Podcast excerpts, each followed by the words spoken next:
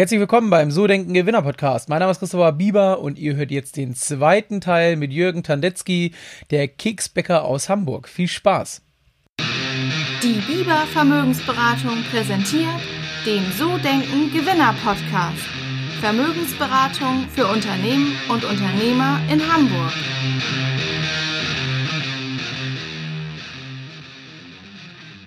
Ja, bevor es heute losgeht, möchte ich euch heute den Sponsor der heutigen Folge vorstellen. Das ist schnell zum Anwalt.de.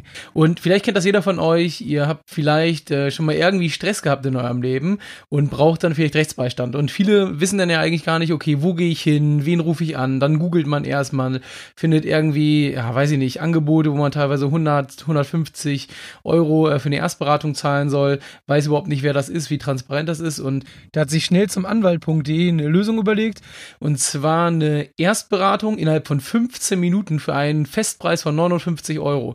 So ist es für euch erstmal relativ einfach, eine vernünftige Einschätzung zu bekommen und vor allen Dingen schon einen richtigen Mehrwert. Ziel ist es nicht erstmal 10 Minuten mit ja, langem Rumgerede zu verschwenden, sondern relativ schnell euren Fall zu besprechen und so spätestens dann nach 15 Minuten auch eine vernünftige Einschätzung zu haben, ob man dann ja mit der ganzen Sache weitergeht oder auch nicht.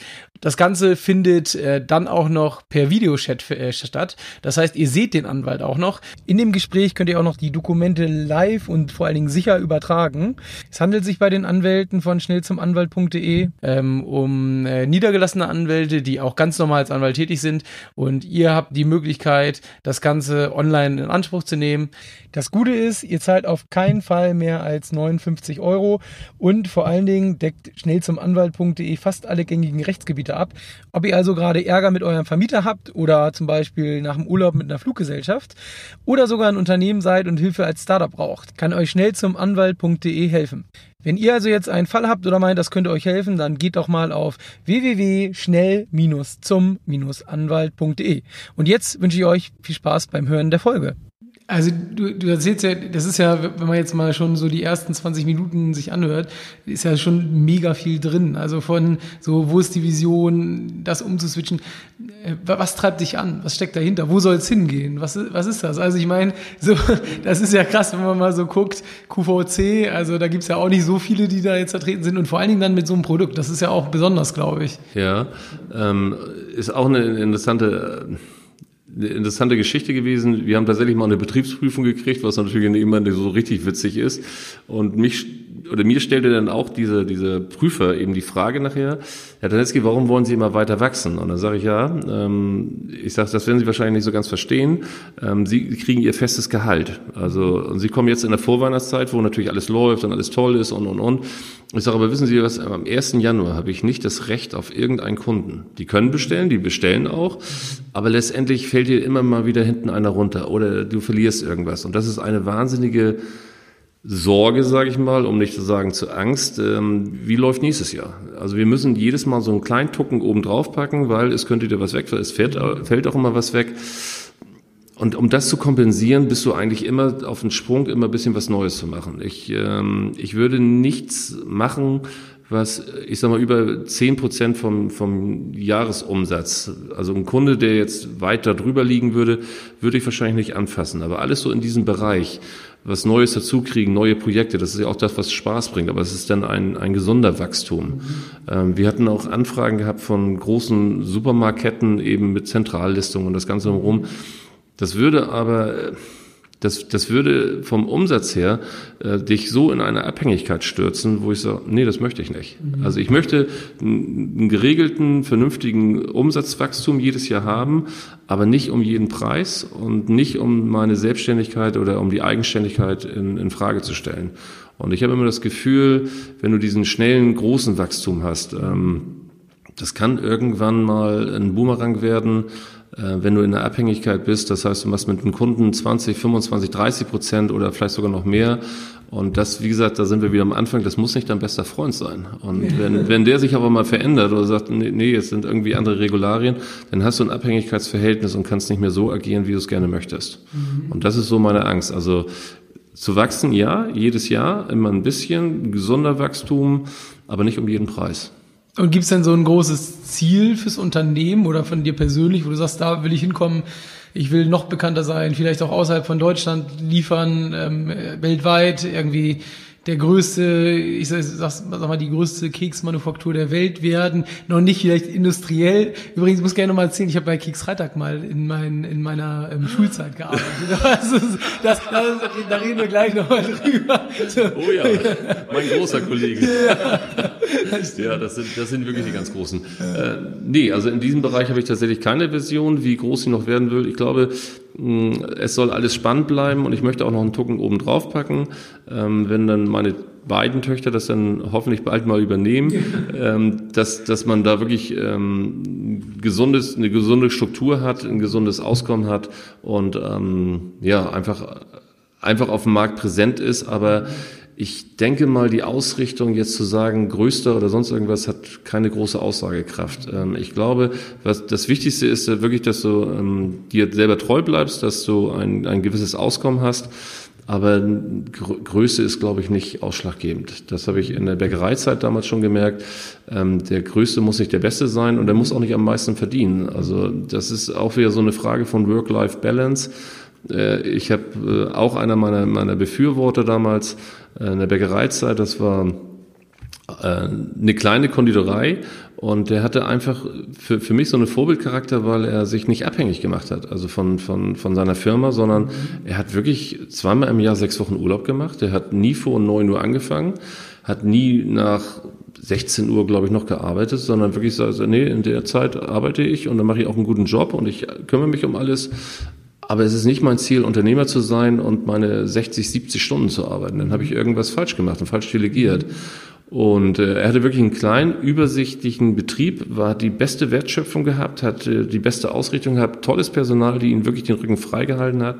Und er hat es wirklich geschafft. Und kurz danach habe ich dann den größten Bäcker aus Hamburg kennengelernt und äh, ich hatte das Gefühl, denen geht's nicht besser. Also der war wirklich so, so ein Sklave seiner Firma und er konnte auch nicht abgeben und äh, das, das war jetzt nicht so das Vorbild, zu sagen, ich, ich will jetzt so groß werden oder sonst irgendwas, sondern es hat immer noch mit der Persönlichkeit zu tun. Was, was kann ich bewerkstelligen? Was kann ich überhaupt selber noch be, managen, ohne, ohne mich dazu verbiegen oder so? Und da muss ich sagen, ist Größe wirklich nicht alles. Mhm. Also auch, auch du hast gerade gesagt, Work-Life-Balance.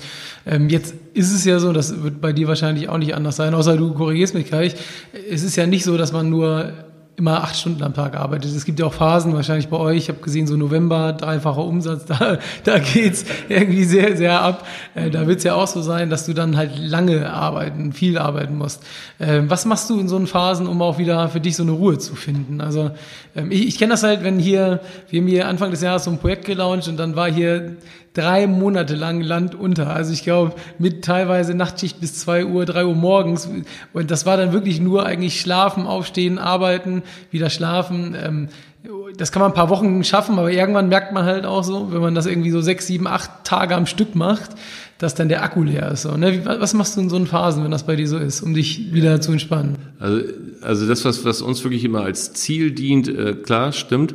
Ähm, wie ich immer liebevoll sage, wir haben fast Beamtenstatus. Also wir fangen morgens um sieben an. Das ist für Bäckerei, Konditorei oder äh, ist es einfach ein Träumchen. Ähm, und wir hören eigentlich ähm, normalerweise um 15.30 Uhr auf, am Freitag um 14.30 Uhr und haben Wochenende. Das ist außerhalb der Saison. Die Saison fängt immer unterschiedlich an, aber ich würde mal sagen, so ab 1. September, da dreht sich das Ganze. Dann machen wir wirklich ein Zwei-Schicht-System. Wir pumpen uns nochmal hoch. Wir haben ungefähr einen Stamm von 30, 35 Mitarbeiter und sind in der Weihnachtszeit dann auch gerne mal über 50 Mitarbeiter. So, dann haben wir, wie gesagt, eine Sechs-Tage-Woche. Wir haben ein Zwei-Schicht-System. Und das ist aber auch eine Sache Augen zu und durch. Also wir wissen das, es ist eine Saison und die hört am 19. Dezember schlagartig auf. Und also kannst du sozusagen auf dem Kalender sehen, du musst bis zum 19. Dezember durchhalten irgendwie. Und das, das ist eigentlich so das beruhigende Gefühl. Ähm, ich glaube, es würde mich nervös machen, wenn das ein kontinuierlicher Fortgang wäre, also ohne Licht am Ende des Tunnels. Aber so hält man das ganz gut durch. Und ich muss ganz ehrlich sagen, mir bringt die Saison wahnsinnig viel Spaß, weil dann auch so richtig äh, Wind unterm Segel ist und dann musst du eben funktionieren, klar mit allen Höhen und Tiefen. Aber wenn du dann wirklich gut vorgearbeitet hast, du hast gut geplant, auch mit Personal und du hast wirklich ein gutes Team an, an, am Start, dann ist es einfach angenehm, ja. Du musst viel arbeiten, du hast ein Schlafdefizit mit allen drum und dran, aber es bringt einfach Spaß. Und äh, wenn das dann eben erfolgreich ist und das Ganze drumherum ist, würde mich, glaube ich, viel, viel nervöser machen oder viel, viel schlechter behandeln, wenn ich äh, im November, sage ich mal, einen geregelten Acht-Stunden-Tag habe, wo ich dann sage, irgendwas läuft da ganz, ganz falsch. Und, äh, und das ist das, was Spaß bringt. Und wir halten uns tatsächlich, koste es, was es wolle, den Sonntag immer frei. Also Sonntag ist dann wirklich so ein, so ein Entspannungstag, einmal ausschlafen, einmal schön essen gehen, mit dem Hund spazieren gehen und äh, dann wieder Kraft tanken und Montag geht's wieder weiter. Okay, und damit okay. kommen wir eigentlich immer ganz gut durch, ja. Und hast du auch sowas wie, es gibt so Unternehmer, die erzählen von Yoga bis Pilates bis was weiß ich nicht, so, keine Ahnung, irgendwelche Techniken für den Kopf oder sowas. Hast du auch, hast du auch sowas oder ist es bei dir einfach so, du hast ja gerade gesagt, was essen gehen, mit dem Hund raus, also ein, so ein Ausgleichstag, kann man ja so sagen, oder? Also ich versuche meinen Sport aufrechtzuerhalten. Also ich, ich box seit elf Jahren. Das, das ist einfach nochmal so dieses Auspowern und ähm, Fitness für den gesamten Körper. Ähm, ich gehe in der Freizeit angeln, also wirklich Meeresangeln an der Ostsee und das ist dann einfach nochmal Manchmal ist es mir egal, ob ich was fange oder nicht fange, aber ich sag mal, ähm, im Wasser zu stehen und einfach nur das Rauschen zu hören und vielleicht dann nochmal einen Fisch fangen, da, das ist schon fast meditieren, aber ähm, mehr dann eben auch nicht. Aber ich kann auch am Strand mit meinem Hund spazieren gehen, das ist für mich einfach Entspannung und ähm, den Kopf frei kriegen. Aber ich ertappe mich immer dabei, trotzdem aufs Handy zu gucken, E-Mails abzuchecken, einfach nochmal Gedanken machen und äh, dadurch, dass es eben Familienbetrieb ist, also die Kinder sind auch im Betrieb, bist du immer irgendwie äh, beim Essen und dann äh, ist das Thema eigentlich immer präsent. Und äh, das, das wird man nie so ausschalten, aber es belastet mich auch nicht, sondern es ist einfach ein Teil von mir und das ist positiv. Es ist nicht negativ, wie welche sagen, oh, im Urlaub kann ich die E-Mails nicht aufmachen, da habe ich keine Entspannung. Sorry, Jungs, das ist für mich Entspannung. Ähm, klar kriegen wir natürlich dann auch mal, wo was nicht geklappt hat oder ist nicht angeliefert worden oder was auch immer. Aber mein Gott, äh, das sind keine jetzt Horrormeldungen. Also das kann man aus dem Weg räumen und es würde mich viel mehr ärgern, wenn ich das denn nicht reagieren könnte. Aber es hatte ich, habe ich noch nie als Belastung empfunden. Das ist, mhm. Ja, ich verstehe. Ich will ich meinen Urlaub weg. ich finde es auch schlimm, ehrlich gesagt. Dass ja, ich, ich kann das sehr gut nachvollziehen, weil es ja manchmal eher so ist, dass wenn man nicht drauf gucken kann, man nervös wird, weil man denkt, man muss wenigstens mal so einmal am Tag fünf Minuten kurz schauen, ob alles in Ordnung ist. Und ich finde, gerade dann kann man abschalten, weil dann ja eigentlich so der Kopf frei ist und man weiß, okay, der Laden läuft, die Welt geht nicht und dann nur, weil man nicht da ist. Und dann kann man sich auch auf die Freizeit, auf den Urlaub konzentrieren. Stimmt. Und ich freue mich ja jedes Mal, wenn du irgendwo im Urlaub bist und sowas und dann kommen Bestellungen rein mega. Ja, also das ist für mich wow. Ist der Drink abends an der Bar gleich wieder bezahlt. Stimmt, wir können abends ja. noch mal ein Eis essen.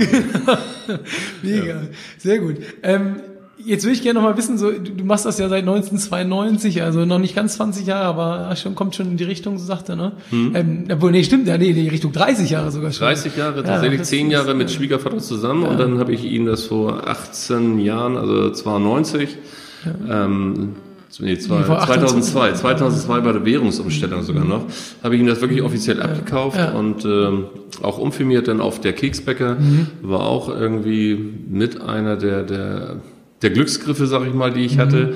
Ähm, den Namen haben mir tatsächlich Kunden gegeben. Also das heißt, wenn, wenn ich dann immer selber ausgeliefert habe mhm. und das Hotel hinten reinkam und sowas, ah, der Keksbäcker kommt. Mhm. So, und dann war es irgendwie naheliegend für mich, also auch dann die Firma der Keksbäcker ja. zu nennen.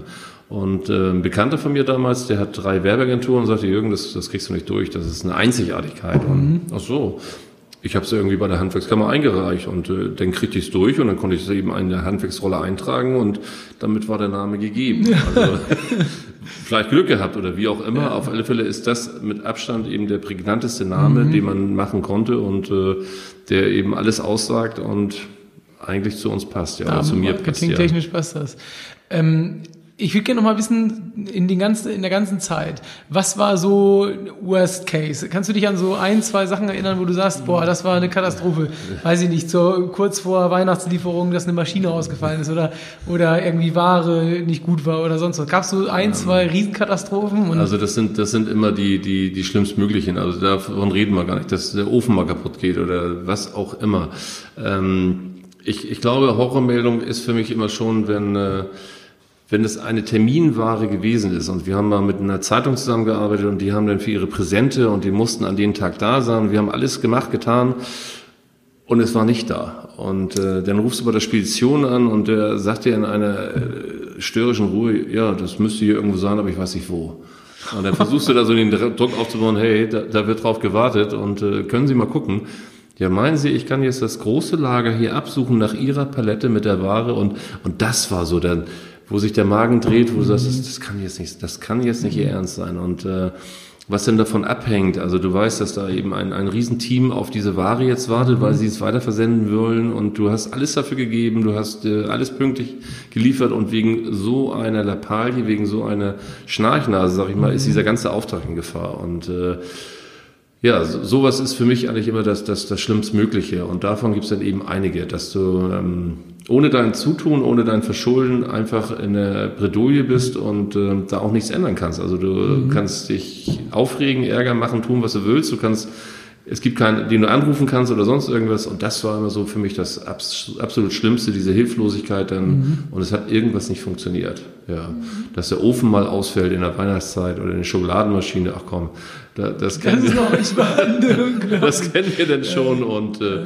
ja, ja, manches geht ein bisschen schneller, manchmal geht es ein bisschen mhm. langsamer, aber ich glaube, das haben wir eigentlich immer hingekriegt. Also das mhm. vergisst man dann auch immer mit der, äh, mit der Zeit und äh, man gewöhnt sich irgendwann dran. Also man ist nicht mehr so aufgeregt. Okay. Kommt die Routine rein. Ja. Und gab es denn so einen Auftrag, an den du dich erinnerst in den ganzen Jahren, der irgendwie total besonders war? Also oder wo du äh, ähm, also, also das war die Kombination, also wo, wo wir das erste Mal ähm, mit QVC zusammengearbeitet mhm. hat. Und ähm, Vielleicht sind wir da ein bisschen blauig reingegangen, vielleicht ein bisschen naiv und äh, das war ja auch ein, ein, Jahr, ein Jahr lang Entwicklung, also von ersten Gespräch mit dem Einkauf. Wir könnten uns vorstellen, sie, sie aufzunehmen als Firma und äh, da wussten wir auch noch nicht, wie, wie groß wird das denn jetzt? Eine Stunde Sendung, QVC, hm, Fernsehen, Kekse verkaufen, na, wir gucken mal.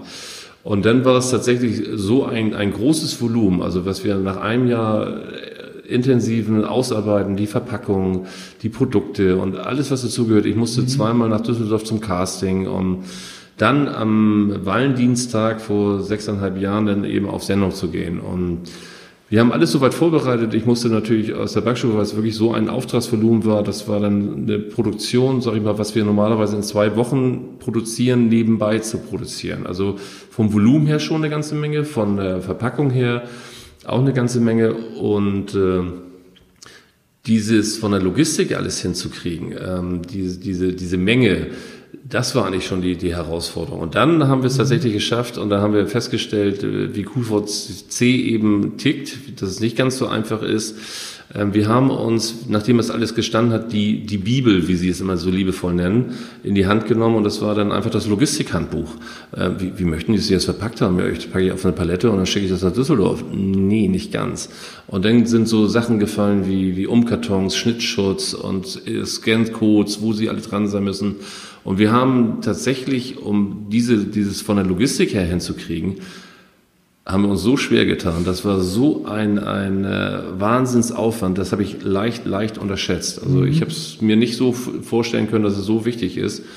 Mm, das war dann schon mal. Und äh, dann war es tatsächlich auch, wo wir bei Worst Case waren, werde ich nie vergessen, wir waren tatsächlich im Theater und guckten uns das Düsseldorfer Komödchen an.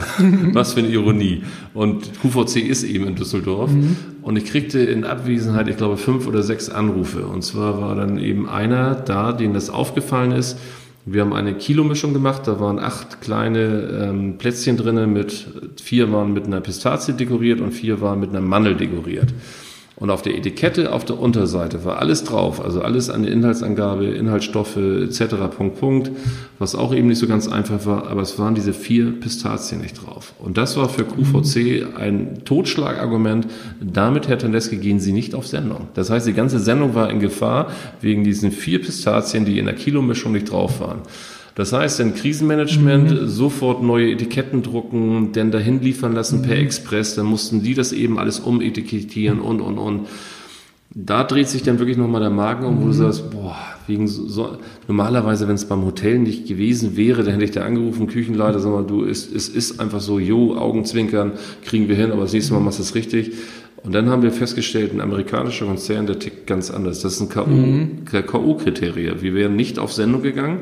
Wir, wir hätten uns auf den Kopf stellen können, wir wären, wir, sie hätten das gesamte Projekt gestoppt. Und das war in der Kombination der größte Auftrag bis dahin mhm. und äh, das Schlimmstmögliche, aber alles, was passieren kann. Oh ja, äh, das war eine Wirkung, ja. Ja, krass. Und hast du da was mitgenommen so? Also gab es da so ein Learning draus aus der Geschichte? Ja, absolut. Ähm, dass, dass, ähm, dass wir einfach akribischer arbeiten müssen und auf wirklich kleine Details achten. Wie gesagt, bis dahin bin ich immer so, so durchgekommen. Wir, wir hatten aber auch noch nie so, so empfindliche Kunden gehabt.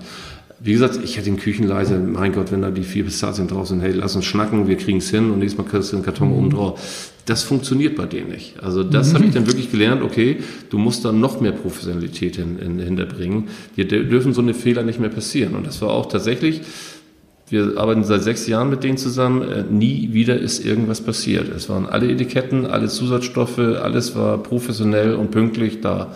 Ähm, toi, toi, toi. Ich hoffe, das kann man dann so.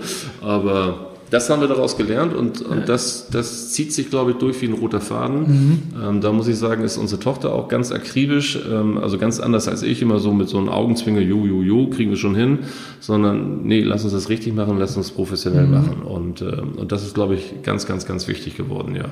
Mhm. Noch mehr Professionalität mit allem, was wir da machen.